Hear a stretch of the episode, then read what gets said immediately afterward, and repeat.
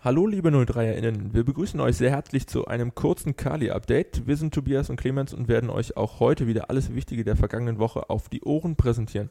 Beginnen werden wir, wie ihr das gewohnt seid, mit einem kurzen Blick auf unsere erste Mannschaft. Dafür wie immer bei uns im Studio der Co-Trainer unseres Regionalliga-Teams Matthias Bohn. Grüß dich Matze. Grüße. Matze, hallo. Wir freuen uns, dass du da bist. Ähm, wir haben aber gleich zum Anfang ein ja für uns alle Fans und auch für euch als Mannschaft ein negatives Thema zu thematisieren. Und zwar steht nun fest, dass die Spielzeit 2020, 2021 nicht fortgeführt werden kann und nach dem 13. Spieltag abgebrochen wird. Ähm, da ändert sich natürlich nicht nur bei uns, auch bei euch in den Terminkalendern einiges. Wie haben sich denn jetzt äh, die Planungen angepasst für die nächsten Wochen? Alle abschalten und in den Urlaub? Ja, so, so weit sind wir noch nicht, ja, weil wir glücklicherweise ja schon zumindest den Starttermin kennen, äh, wann, wann eine neue Saison beginnen soll. Da gehen wir grundsätzlich von Ende Juli aus, ja, also haben wir erstmal eine, eine lange Zeit noch zu überbrücken. Da würde natürlich jetzt äh, ein frühzeitiger Urlaub nicht reinpassen. Ähm, die Jungs sind natürlich weiter in der Kurzarbeit, entsprechend können wir nur reduziert trainieren, wollen es aber ähm, ja irgendwo so bis, bis zum Mai bis zum Mai aufrechterhalten, stand jetzt, ähm, um dann über eine normale Urlaubsphase sprechen zu können, wie, wie es in einer normalen Saison ist und dann ähm, ein, ein Wiedersehen, sag mal, für, für Anfang Juni ist da angepeilt, damit wir eine normale Vorbereitungsphase äh, absolvieren können, wie es auch in vergangenen Jahren war. Vielleicht kann man die Jungs auch früher in Urlaub schicken, ja, holt die vielleicht einen Tick früher wieder her und, und, und splittet vielleicht auch mal so eine Vorbereitungsphase. Also ich habe kann mir das vorstellen, dass, dass das geht, gerade halt unter dem Gesichtspunkt, dass das jetzt nicht so eine hohe Belastung auf die Jungs gewartet hat. Ja, dass man so einen etwas weicheren Einstieg vielleicht wählt äh, in der Vorbereitungsphase, man redet über zwei, zweieinhalb Wochen, schickt die dann nochmal fünf Tage weg und hat dann so ein, sag mal in Anführungsstrichen, volles Brett Vorbereitung, mhm. einfach auch vielleicht so an, an mentale Dinge ähm, auch denken zu können. So, also so sind meine Gedanken. Ja, ähm, fest steht da überhaupt noch nichts. Ja, ich würde es nochmal zusammenfassen, vielleicht für einige. Also wir ähm, gehen davon aus, dass ähm, um den 23.07. vielleicht der erste Regionalligaspieltag wieder dann in die Saison 21-22 startet. Derzeit ist noch nicht klar, wie viele Mannschaften an der Staffel dann teilnehmen, ob es 20 oder 22 sind.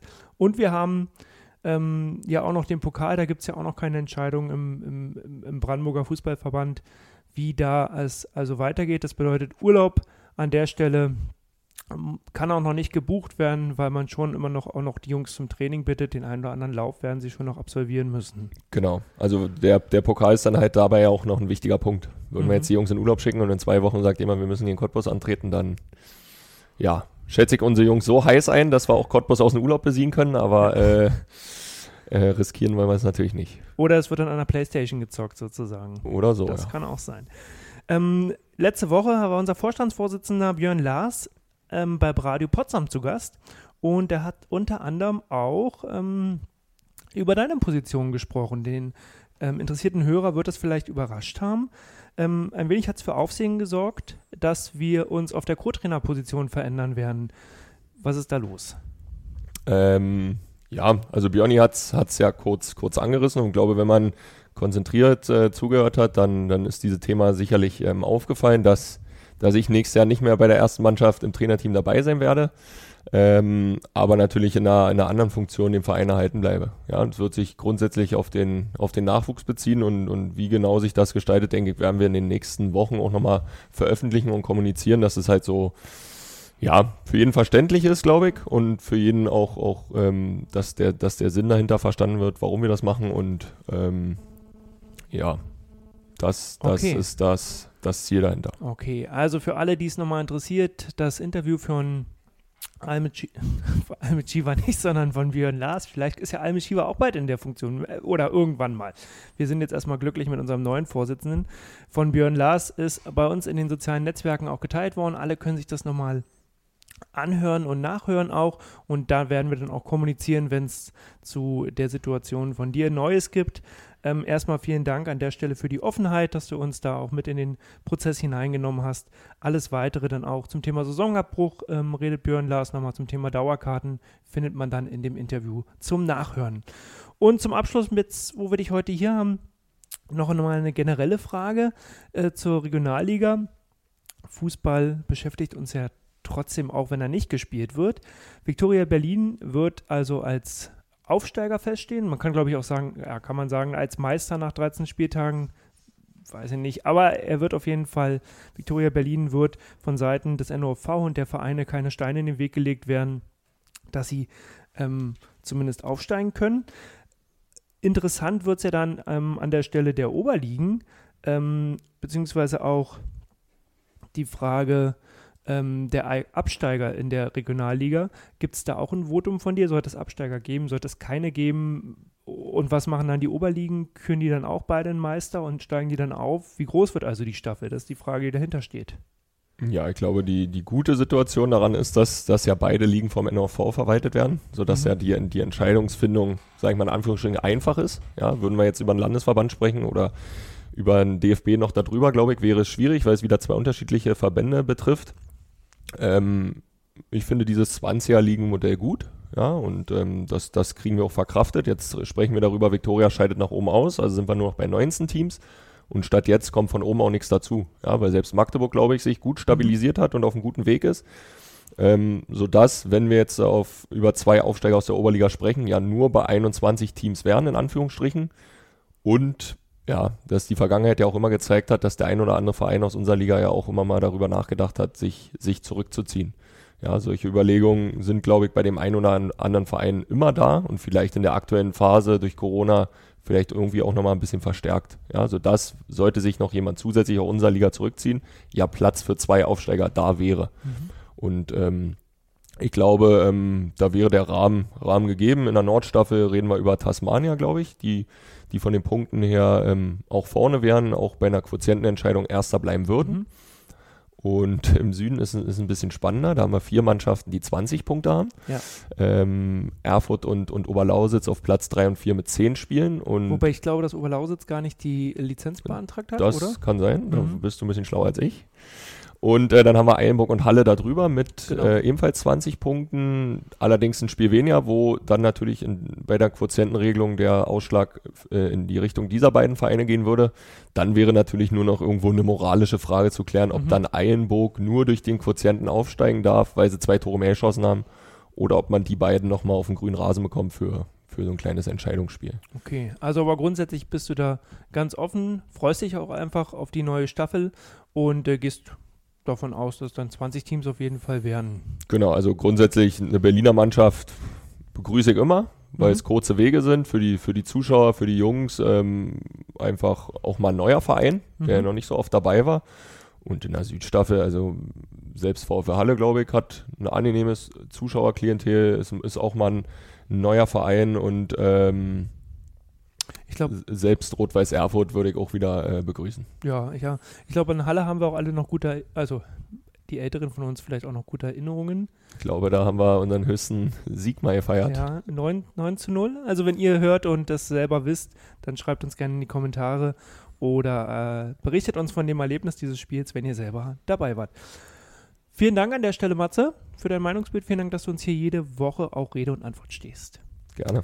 Wir halten euch natürlich äh, hier im Kali Update über alle weiteren Entscheidungen dementsprechend auf dem Laufenden. In der, Zwischenzeit, in der Zwischenzeit schauen wir aber zunächst auf die weiteren News der Woche und bleiben thematisch bei der Causa Abbruch. Denn auch der Fußball-Landesverband Brandenburg hat die vorzeitige Beendigung der Spielzeit 2020-2021 für alle seine Alters- und Spielklassen eingeleitet. Einem entsprechenden Antrag hat der Vorstand des FLB Anfang der Woche zugestimmt. Sowohl Auf- und Absteiger als auch Meister bzw. Staffelsieger wird es dementsprechend in dieser Saison nicht geben. Die Spielklasseneinteilung zur nächsten Spielzeit erfolgt analog zur Saison 2020-2021. Betroffen sind davon in unseren Reihen neben der Frauenmannschaft und der U23 vorrangig die Jugendmannschaften, die auf Landes- und Kreisebene auf Punktejagd gehen. Wie wir es schon angesprochen hatten, der Pokalwettbewerb ist davon nicht betroffen.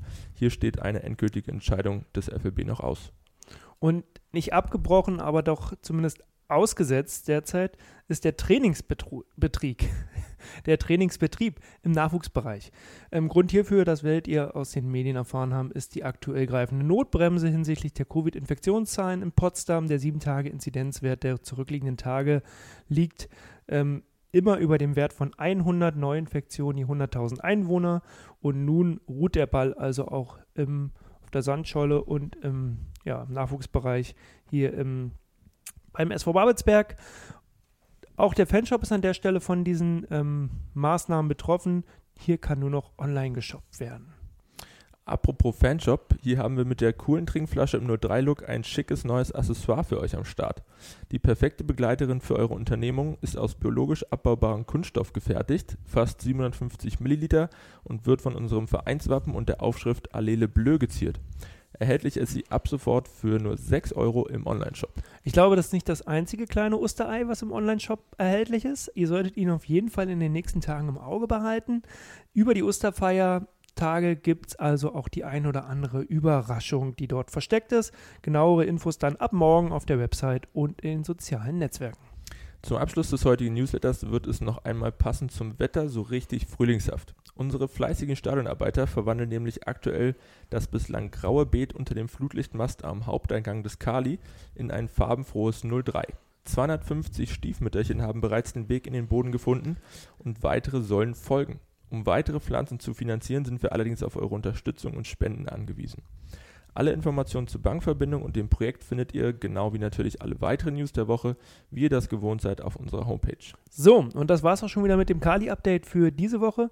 Matze, wir bedanken uns bei dir, dass du wieder zu uns ins Podcast-Studio gekommen bist. Clemens, sehr angenehm mit dir auch immer wieder hier zu moderieren. Wir hoffen, wir konnten euch auf den neuesten Stand bringen und schaltet bitte auch in den nächsten Wochen wieder ein.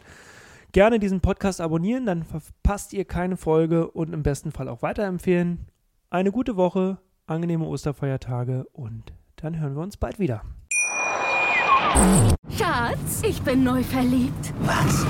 Da drüben. Das ist er. Aber das ist ein Auto. Ja, eben. Mit ihm habe ich alles richtig gemacht. Wunschauto einfach kaufen, verkaufen oder leasen. Bei Autoscout24. Alles richtig gemacht.